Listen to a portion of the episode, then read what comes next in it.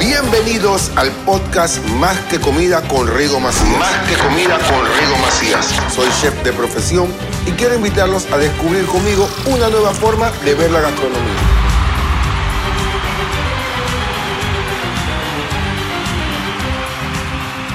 Hola a todos, estamos en mi segunda temporada de Más que Cocina y tengo como invitado al chef y amigo José Flores.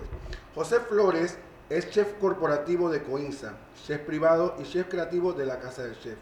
Estudió administración de hoteles y restaurantes. Es promotor de guardar las costumbres y tradiciones de Panamá y hoy nos hablará de lo que es un chef corporativo y emprendedor. Aquí tenemos al chef José Flores que le damos la bienvenida a este podcast Más que Comida. Hola Rigo, espero que estén muy bien los que nos escuchan y bueno, gracias por invitarme a tu podcast. Bueno, José, eh, gracias a ti por estar aquí con nosotros. Mira, nosotros nos conocemos hace rato, pero ahora tenemos una amistad más cerrada. Y he visto, he visto que eres una persona que te divides en varios tiempos y eso es lo que me gusta porque somos, somos casi iguales en ese aspecto. Claro, yo soy la versión flaca, pero yo soy la versión delgada tuya, pero bueno, mejorada. Y eh, te quiero decir que te admiro y de verdad te, te agradezco que hayas tomado parte de tu tiempo para venir acá. Entonces, yo lo que quiero saber, ¿qué es lo que es un chef corporativo? Porque la gente me va a preguntar, ¿qué es un chef corporativo? O sea, realmente yo nunca busqué como que quiero una posición de chef corporativo. Eh, yo inicié mi carrera de muy joven, a los 17 años yo inicié en todo lo que es la gastronomía, desde antes ya comenzaba a cocinar. Eh, y creo que a los 23 años, si no me equivoco, ya tenía Uf, como 17 personas a cargo en un restaurante en cual yo era el chef, corpora- el chef ejecutivo. Me encargaba de hacer todo el menú, era una cocina fusión panameña. eh, y la verdad es que quedé como agotado mental. Entonces busqué como otras cosas en, en mi carrera, o sea, en mi carrera que fuera como del giro, para después meterme a cocina de lleno. Y no sé, topé con una, con una empresa encargada de vender equipos de cocina y para mí fue como un mundo diferente, pero dentro de esta rama. Eh, después busqué cuál es la mejor empresa en Panamá, apliqué, me llamaron y de ahí vi que había una parte de gastronomía que necesitaba asesorar a chef y a dueños de restaurantes, Oh, wow, sobre todo bueno. en el uso de estufa, freidora, o sea, cuando me dijeron a, mí las medidas o las marcas, yo no tenía ni idea. ¿Y te gusta tu trabajo? Me encanta mi trabajo. Yo creo que Eso al final pensé sí. que había sacrificado la cocina y al final no, porque pues sigo cocinando, ya me conoces, o sea, cocino, soy muy creativo como en esa parte, pero a la vez me encanta atender gente, asesorar, me gusta saber de que eh, puedo ser parte del principio de un restaurante, o sea, re- realmente, y en equipos que hay un montón, Y es un proceso, un proceso, un proceso completo. un completo. O sea, es una locura porque en mi carro hay botas para entrar a la construcción y casco, pero hay una chaqueta de chef y cuchillo. Entonces comienzo desde ahí, desde diseñar una cocina, ponerle los equipos al, al dueño y después capacitar al personal. Entonces creo que me abre como un mundo de, de tantas experiencias, de conocer tanta gente. No, y lo importante es que no solamente son restaurantes, porque recuerdo que te acompañé hace unos meses a una cocina de un colegio que quedé, o sea, quedé en shock con esa cocina. Esa cocina era como que me sentí tan mal, me sentí que tuve una infancia horrible, porque no tuve nada de eso en mi cafetería. Pero bueno, ¿y cuál es la diferencia entre un chef privado y un chef corporativo? Digamos que un chef privado o, o los que se dedican literal a, a lo que es la cocina, un chef ejecutivo que se dedicaría también a hacer la cabeza de un restaurante, claro, tiene que ver con recetas, mucho tienen que ver con números, ventas, o sea, el costo de, de la receta. Un chef corporativo, ¿qué hace como tal? Primero, digamos que nosotros eh, dis- distribuimos marcas de estufas, hornos, parrillas, refrigeradoras, ¿no? Eh, pero digamos que cada marca tiene algo de tecnología, entonces yo salgo y, y al país donde, donde nace la marca me capacito sobre cómo se usa la marca, o sea, cómo potenciar esa, esa, esa marca y eso es lo que yo demuestro al cliente, cosa de cuando tú llegas a, a la empresa tú puedes sentirte asesorado, o sea, digamos, no es que yo voy a hacer un restaurante de comida china, no te voy a vender una, una estufa, te voy a vender un wok, por ejemplo. Exacto. Eh, y hay muchos equipos que tú has tenido la oportunidad de trabajar conmigo que necesitan crea- creación de un software, creación de recetas. O sea, hoy en día la tecnología ha llegado a la gastronomía y yo me considero, digamos, que un chef a la vanguardia de todo eso. Sí, eso me consta, eso me consta. ¿Y por qué decidiste, vamos a cambiar el tema, por qué decidiste ahora, o sea, uniste lo de corporativo con los chefs privados y todo lo demás. ¿Y por qué decidiste después emprender? Eh, veo que tienes delantales, que tienes una, una, una línea de productos artesanales, mermelada. Claro, la mía es mejor que la tuya. no creo, pero bueno. Eh, tienes eh, pesto, un sofrito riquísimo que te lo recomiendo a todo el mundo. Eh, ¿Por qué decidiste eso? Y también tenía una línea de chorizo que, bueno, que ya no se me quedé con la gana. Creo que me voy de viaje y no, no, lo, no lo voy a probar nunca. Bueno, realmente llegó un momento de que me encanta lo que yo hago, pero o sea, como será muy oficina, o sea, era como el café, una computadora, números, cotizar, hablar, llamadas. Y yo dije, pues sí, necesito algo como que tú sabes, que me desconecte de todo el mundo de oficina, laboral, corporativo.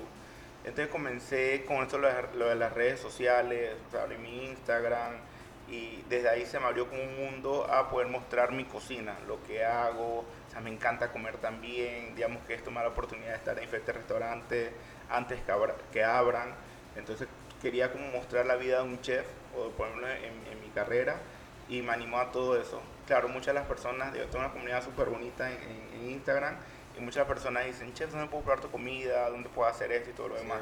Te digo, ¿cómo puedo llegar a ellos? Porque yo no tengo un restaurante y no pretendo tenerlo. Entonces, ¿cómo puedo llegar hasta ellos? Entonces comencé con estas salsas, con estos productos, con estos emprendimientos, que en pandemia me fue súper hacerlo, que la bien. gente no sabe que eso Sí, fácil. me fue súper bien un y, se ha mantenido. Y creo que ya con, con esos productos y todo lo demás llego a la cocina de las personas eh, que me siguen. Eh, me parece excelente. Entonces, ya que, yo, ya, ya que me voy a salir del, del contexto de las preguntas que tengo para ti, nosotros hemos trabajado juntos Sí. y me gusta de verdad trabajar contigo porque cuando cocinamos tenemos como una coreografía, cada quien agarra su esquina en, en lo, en lo que es la parte de la, de la, de la, de la cocina y a la, y a la vez creamos platos que, bueno, que, que la paga que nos gusta. Si pudieras escoger, José, entre ser chef corporativo y chef privado o trabajar como chef ejecutivo, ¿cuál de las tres escogerías y por qué? Entonces está difícil porque creo casualmente que yo ya he llegado al punto donde yo puedo dividirme de todo un poco porque me gusta todo un poco, ¿sí, ¿Sí me entiendes? Yo me frustro muy rápido y siento que, y siento que ahí puedo tener un equilibrio en todo eso. Y Sí, me- porque tú practicas ahora mismo las tres. Me, me o sea, encanta. las tres. Yo Y estoy cumplido en todo. O sea, digamos que Sí, le doy el tiempo a todo. puntual. Es muy puntual. creo que llego a ese punto. Eh, he llegado a ese punto de equilibrar todo, así que no, no me voy por ninguna. O sea, si puedo hacer las tres, lo que estoy haciendo ahora. ¿no? Y eres completo, porque tú aparte de que cocinas, también haces repostería. Sí. Y, y en estas dos, ¿cuáles escogerías? De, no, definitivamente la cocina salada. ¿Qué es la repostería para mí? Yo creo que hay gente que toma cursos de, qué sé yo, de pintura o de meditación o lo que tú quieras.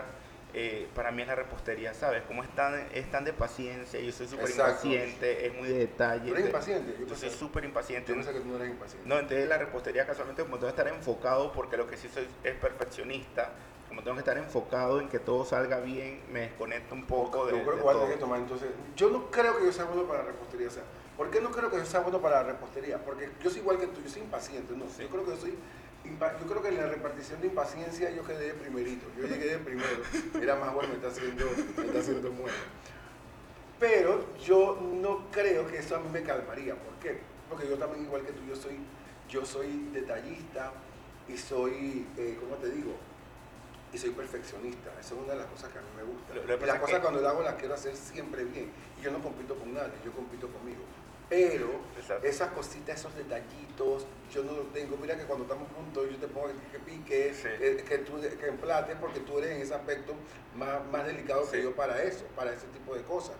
Entonces, si yo, o sea, ¿cuál sería la clave para que yo pudiera coger un curso? O sea, ¿cuál es el, el- el secreto que si yo me meto en repostería, estudiar repostería, cómo yo, puedo- yo puedo bajar el volumen de mi ansiedad o de mi Yo, yo creo que lo que pasa es que la cocina salada nos, da- nos permite a nosotros mezclar, o sea, como que poner esto, un poco de esto, de sal. No, y si de y no hay una medida. No hay una tal. medida, exacto. Y si Eh, hay algún error en algo... Y tú comienzas a probar y ya tú vas como que todo va en tu cabeza ordenándose.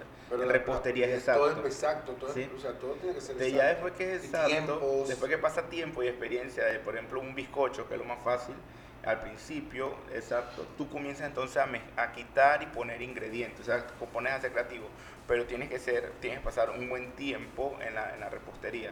Muchos se meten a la repostería, pero casualmente, digamos, amas de casa y todo lo demás, porque es exacto. O sea, tengo que poner una taza, tengo que poner una cucharadita, tengo que poner, porque si te pasa de eso, la receta sale mal.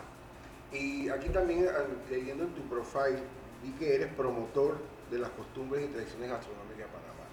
Sí, digamos... Cuando hablas de eso, o sea, ¿a qué te refieres? sí, mira, te, te, digo, lo que pasa es mi familia jamás pensó que iba a ser chef, sino que mi papá está ahí, que aquí iba a estudiar radiología, digamos que sea la primera carrera.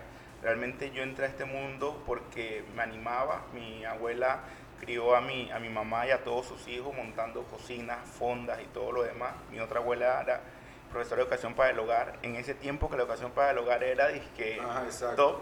Entonces, y me, siempre me vi un mundo de gastronomía. Mi, papá los fines de semana era de hacer comida china, por ejemplo.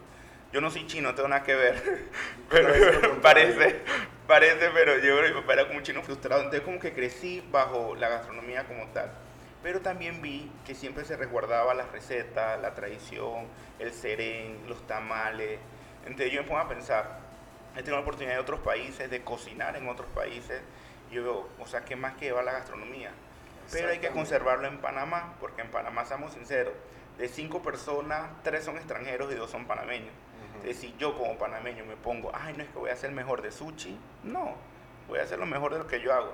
Casualmente, si ves mis productos, son muy enfocados en sofrito. Casualmente ayer estaba pensando, vi, vi lo que te haces con tu mermelada, y dije, ¿cómo yo puedo hacer algo, pero que sea, tú sabes, creativo y que sea para, para Panamá, que represente Panamá? Y se me ocurre la idea, que lo voy a hacer y quiero que lo pruebes para que me veas qué tal, una mermelada de plátano de tentación, por ejemplo. Oh, me parece algo súper cool.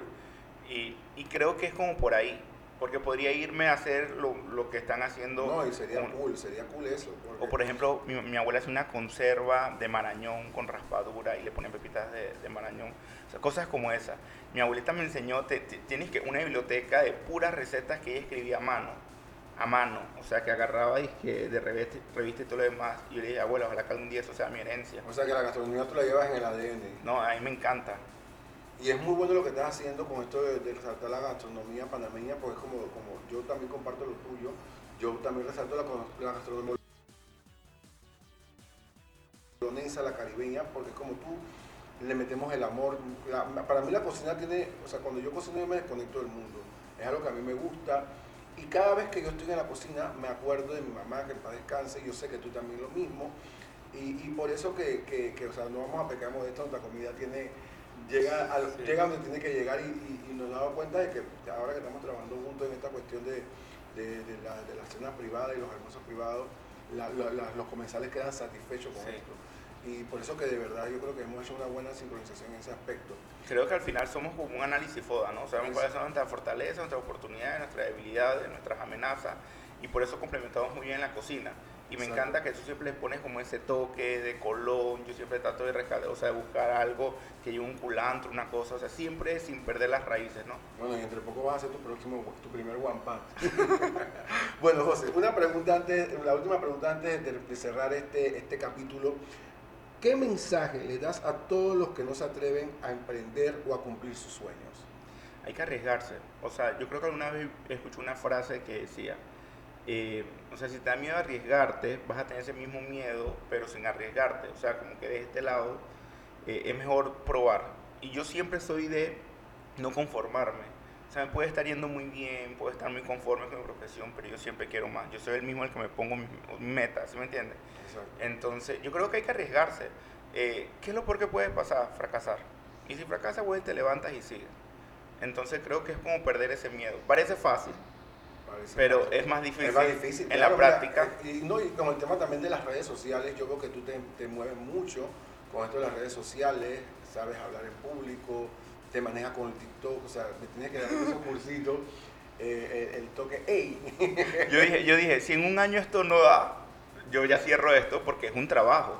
o sea, yo, me pongo, yo siento que tengo un trabajo, pero tú te pasas. piensas que de verdad que las redes sociales no, pero tú te pasas, o sea, Rigo todo el tiempo está haciendo, montando. No, no. te postea, las horas, te preocupa cuando le das like, te metes en la sí, sí, sí, sí, Es totalmente un tema. Pero, yo creo que ya como en, ya en el año se pagó la inversión de eso. Me conoce mucho más, sobre todo me ha salido mucho trabajo, me ha salido mucho más, eh, te conocí a ti, por ejemplo, también. Entonces, creo que, que sí, sí, vale la pena, ¿no? Bueno, José, muchas gracias por haber participado en este capítulo de Más de Comida con el chef Rigo Macías. Eh, las personas cuando escuchen esto van a querer saber dónde consigo a José, cuáles son sus redes sociales, cómo, cómo, cómo, cómo- dónde está todo lo demás. ¿Dónde, cua- ¿Cómo son sus redes sociales? Dándonos el nombre de tus redes sociales. Yo, yo creo que me salvé con las redes sociales porque literal conseguí que, se, que fuera arroba chef José Flores. Te salvaste, sí. me salvé. Te salvaste de verdad que sí. Bueno, entonces pueden conseguirlo en Instagram, Chef José Flores, en TikTok, Chef José Flores, y en, Facebook, Chef, José, Flores. Así que ya saben, gracias amigos por estar aquí. Nos vemos pronto en los más capítulos de Más que Comida. Muchas gracias. Hasta luego todos. Hasta luego.